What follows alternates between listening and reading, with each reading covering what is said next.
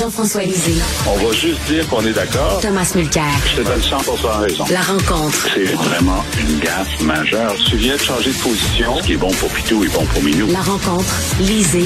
Mulcair. Alors, euh, Jean-François Lisée, euh, qu'est-ce que tu attends euh, de la réforme de la loi sur les langues officielles, la loi fédérale? Ça a l'air qu'elle va avoir beaucoup de dents. Ben, beaucoup de dents. C'est-à-dire qu'il y, a quand même des progrès parce que le, le, le commissaire aux langues officielles se plaint de, de devoir envoyer des lettres à Air Canada pour dire qu'ils sont pas des bons citoyens corporatifs en français sans avoir la capacité de leur imposer des amendes. Alors là, pour la première fois, il va y avoir des amendes. Pour la question de savoir si euh, la loi 101 va s'appliquer aux entreprises fédérales au Québec, il y a à peu près 126 000 salariés qui, qui n'ont pas la protection de la loi 101. Euh, la loi fait un pas en disant ben, les entreprises fédérales comme la, la, Banque nationale qui ont déjà décidé volontairement de s'assujettir à la loi 101 vont pouvoir continuer à le faire mais celles qui veulent pas s'assujettir vont avoir un régime différent où les francophones vont avoir le droit de parler français, de se faire parler français par leur superviseur, puis d'avoir des mémos en français. Mais ils n'auront pas le droit, qui, qui est dans la loi 101, d'avoir un climat de travail où le français est la langue usuelle de travail. Tu comprends? Et mm-hmm. c'est le, bilinguisme, c'est-à-dire on ne pourra pas te forcer de parler anglais, sauf, et là il y a une clause grand-père, c'est très intéressant, si ton superviseur est unilingue anglais ou euh, parle très mal le français, lui, il a le droit de continuer à faire ça jusqu'à sa retraite. Ah oui. Il embauché la, semaine dernière. Ça va être comme ça pendant 30 ans. Alors, il y a une clause en faire qui, qui, protège tous ceux qui n'ont pas la capacité de parler français. Euh, et on ne peut pas les muter ou euh, leur enlever quoi que ce soit dans cette situation-là. Ce qui va y avoir des cas assez particuliers. Maintenant, la position du, gouvernement du Québec, c'est, écoutez, arrêtez de tatouiner. Si vous avez une entreprise fédérale au Québec, dites que c'est la loi 101 qui s'applique, point à la ligne. Vous l'avez fait pour la CSST. Dans un certain nombre de cas, ça, existe, ça, de pouvoir mmh. déléguer un pouvoir fédéral à une loi provinciale. C'est rare, mais ça se fait. Et là, le gouvernement du Québec, sa position, c'est que euh, ils vont aller en cours. Ils vont dire que ça s'applique. Alors, c'est pas terminé. Tom, qu'est-ce que tu en penses? Est-ce que tu penses que c'est une supercherie de la part euh, du gouvernement? Est-ce que Tom est là? Oui, je ah, suis là. Oui. Alors, euh, donc, euh, la, loi sur les langues officielles, Tom, mais tu le disais hier, tu en parlais que ça ne, ça ne serait pas très, très sévère envers les entreprises privées. Hein? Ben voilà. Alors, c'est une promesse non tenue. Alors, au mois de juin, à l'aube des élections, Mélanie Joly, qui mérite d'être félicitée d'avoir fait un travail de fond exceptionnel. Elle avait travaillé justement avec Sonia Lebel, qui est son vis-à-vis dans, dans, le gouvernement de la CAQ. Elle avait informé la communauté anglophone que la donne allait changer, que dorénavant, euh, c'est pas vrai qu'on va continuer avec cette fiction qu'il y a une parité, il y a un équilibre, c'est pareil pour les anglophones au Québec, puis les francophones au Québec. Elle dit c'est fini, on va reconnaître simplement qu'il y a une langue minoritaire au Canada et c'est le français.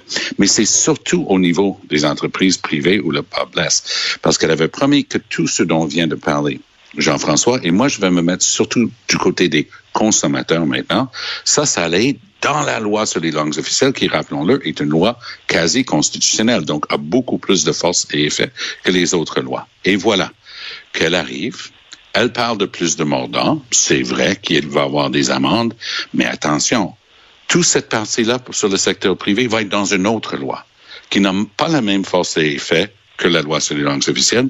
Et j'ai bien hâte de voir, parce que c'est par pouvoir réglementaire, donc une législation déléguée à une autre autorité, qu'on va venir dire des choses supposément qui allaient être là-dedans, comme WestJet, qui vient d'avaler Sunwing hier. WestJet, Porter vont être obligés dorénavant de servir leurs clients en français. Hey, je vous passe un papier, c'est pas vrai. Donc, hmm. il fallait trouver une manière élégante de botter ça plus loin parce qu'ils avaient aucune intention de le faire. Donc, elle fait une conférence de presse. Ça passe largement bien. Les gens retiennent les amendes. Elle parle d'une loi avec plus de mordants. Elle se donne, elle s'autoproclame euh, vraiment victorieuse dans son annonce. Elle se pousse. Mais quand on regarde le détail de ça, c'est pas vrai qu'ils ont tenu promesse. C'est pas vrai qu'on va avoir le droit d'être servi sur hmm. WestJet ou Porter en français. Il y a une vague référence en au Québec. Donc, est-ce qu'ils vont être encouragés d'avoir quelqu'un qui parle un petit peu français lorsque ça quitte Montréal? Peut-être, mais si tu es, en, affaires puis tu es en train de faire Ottawa-Vancouver avec WestJet, puis tu as un problème, il y aurait personne. Mm. C'est pas prévu que tu vas avoir le mm. droit à avoir des services en français. Jean-François, euh, ça a l'air que Jean Charest va faire le saut euh, et devenir, ben, en tout cas, se présenter là, pour euh, diriger le Parti conservateur fédéral. Toi, tu veux nous rappeler quelque chose qu'on avait un peu oublié, c'est que Jean Charest, il a défendu le régime de Pékin et il a même conseillé l'entreprise chinoise Huawei? pour, pour Pékin, pas certain, mais pour Huawei, oui. Et il faut dire que les, les gens de, Pierre Poliev n'arrêtaient pas sur les réseaux sociaux depuis quelques jours de rappeler que M. Charret avait été euh, dans son bureau d'avocat McCarthy Petro un des conseillers de Huawei alors que euh, deux Canadiens étaient emprisonnés. C'est comme ça qu'ils l'écrivent, les gens de les gens de Poliev. Alors, M. Charret a donné sa première entrevue euh, de, de, candidat potentiel au Globe and Mail. Alors, c'est ce matin dans le Globe and Mail. Et là, euh, donc, il répond à ça dès le premier jour, c'est bien. Euh, et il dit, écoutez, nous, notre, euh, notre mandat, c'était de conseiller Huawei pour essayer de régler la question de Mme Meng, qui était, qui était emprisonnée, enfin, sous, sous garde à, Vancouver, pour essayer de régler la question. Et bon, ça s'est réglé. OK? Mm-hmm. On n'a pas le détail, mais et là, la question clé, la question qui tue a été posée. Oui, mais vous, là, est-ce que vous pensez que euh, le Canada devrait exclure Huawei du 5G au Canada, comme l'ont fait les autres euh, membres des, cinq, cinq dieux, comme les, États-Unis euh, et la Grande-Bretagne? Il a dit oui. Il a hmm. dit oui. Donc, l'avocat de Huawei veut exclure Huawei du 5G au Canada. Alors, euh, je pense pas que ses clients Huawei vont être bien contents de ça, mais c'était la chose à dire. Là, il vient de s'enlever une autre épine du pied en, prenant cette position-là, qui est la position du Parti conservateur de toute façon depuis le début. Euh, mais là, il se range à, cette position-là. Donc, c'était une très bonne journée pour lui hier. Euh, ça s'est bien passé. Il a vu une trentaine de membres du caucus euh, conservateur, des gens de l'Ouest aussi. il, y a, il y a eu donc les règles de la course qui ont été annoncées, il va pouvoir vendre des cartes de membres jusqu'au début juin. C'est ça qu'il voulait. Et, le vote va faire le 10 septembre. Et troisièmement, une énorme carte. Écoute, quelque chose de majeur s'est passé hier, Richard. Sam Hamad. Sam. Ben oui. L'ancien, l'ancien député euh, de Québec, de Louis Hébert, l'ancien ministre, a dit que non seulement il appuyait Jean Charest, mais il n'exclut pas d'être candidat conservateur aux prochaines élections si Jean Charest est le chef conservateur. Alors, ça veut dire que, en tout cas, à l'intérieur, euh, il y, a, des, députés conservateurs très importants comme Gérard Deltel, Alain Reyes, qui appuient M. Charest, mais maintenant, il y a des anciens ministres libéraux qui sont en train de se dire de dire, nous, on s'en va, on va prendre le quart de membre du Parti conservateur.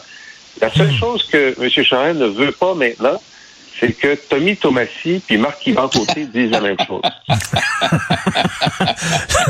ah, Tom, est-ce que ça serait possible, ça? non, il y, a, quand même des limites. Mais euh, d'après les journaux anglophones, il y avait même une quarantaine de députés hier, puis sa femme, Michel Diane, était avec lui, puis elle était vraiment engagée. Tu sentais que c'était un projet qu'ils avaient décidé ensemble. Elle était là. Puis ce gars-là, nous, on sait tous les, les casseroles côté éthique et intégrité qu'il traîne avec lui. Mais là, ce, que les gens ont vu hier soir, contrairement à Pierre Poilievre, qui est l'autre prétendant au trône, il n'y a personne en dehors du caucus conservateur et des gens vraiment très militants qui imaginent que le Canadien moyen va vouloir Pierre Poilievre comme premier ministre du Canada. Donc, ce que les gens dans cette pièce au Château Laurier ont vu hier soir, c'est un gars qui arrive dire, ouais, j'ai du bagage. Mais par ailleurs, mon bagage inclut des années comme premier ministre de la deuxième plus grande province, la capacité de rallier, la capacité de débattre et la capacité de gagner une élection. N'est-ce pas pour ça que vous faites de la politique? Ça a marché largement. Donc, ce qui est intéressant, c'est que la date choisie accommode beaucoup plus Charret, la date du 10 décembre, mais avec la capacité de vendre des cartes. La gang autour de Poilier voulait tout faire pour que ce soit le plus rapidement possible. Les sommes en cause sont les mêmes, même que la dernière fois, 200 000 de dépôt, plus un autre 100 000 qui te sera retourné. Ça, c'est pour éviter les fatigants. les gens qui disent, ah, je vais lancer juste pour euh, faire un, un débat d'idées. C'est quand même quelque chose euh, de, de voir Charest faire ça parce qu'il va avoir 64 ans au mois de juin. Donc, euh, mais comme il a dit à un de mes collègues à la radio anglophone, il dit comparé à à Biden et Trump, euh, je suis un petit bambin. Ah oui, je suis ben encore bien jeune. Mais en tout cas, là, la, euh, balle, la balle est dans le camp des conservateurs. Est-ce qu'ils veulent gagner les prochaines élections? Ils ben, veulent juste avoir raison. On verra. Ah euh, merci beaucoup, Thomas. Merci, Jean-François. On se reparle demain. Bonne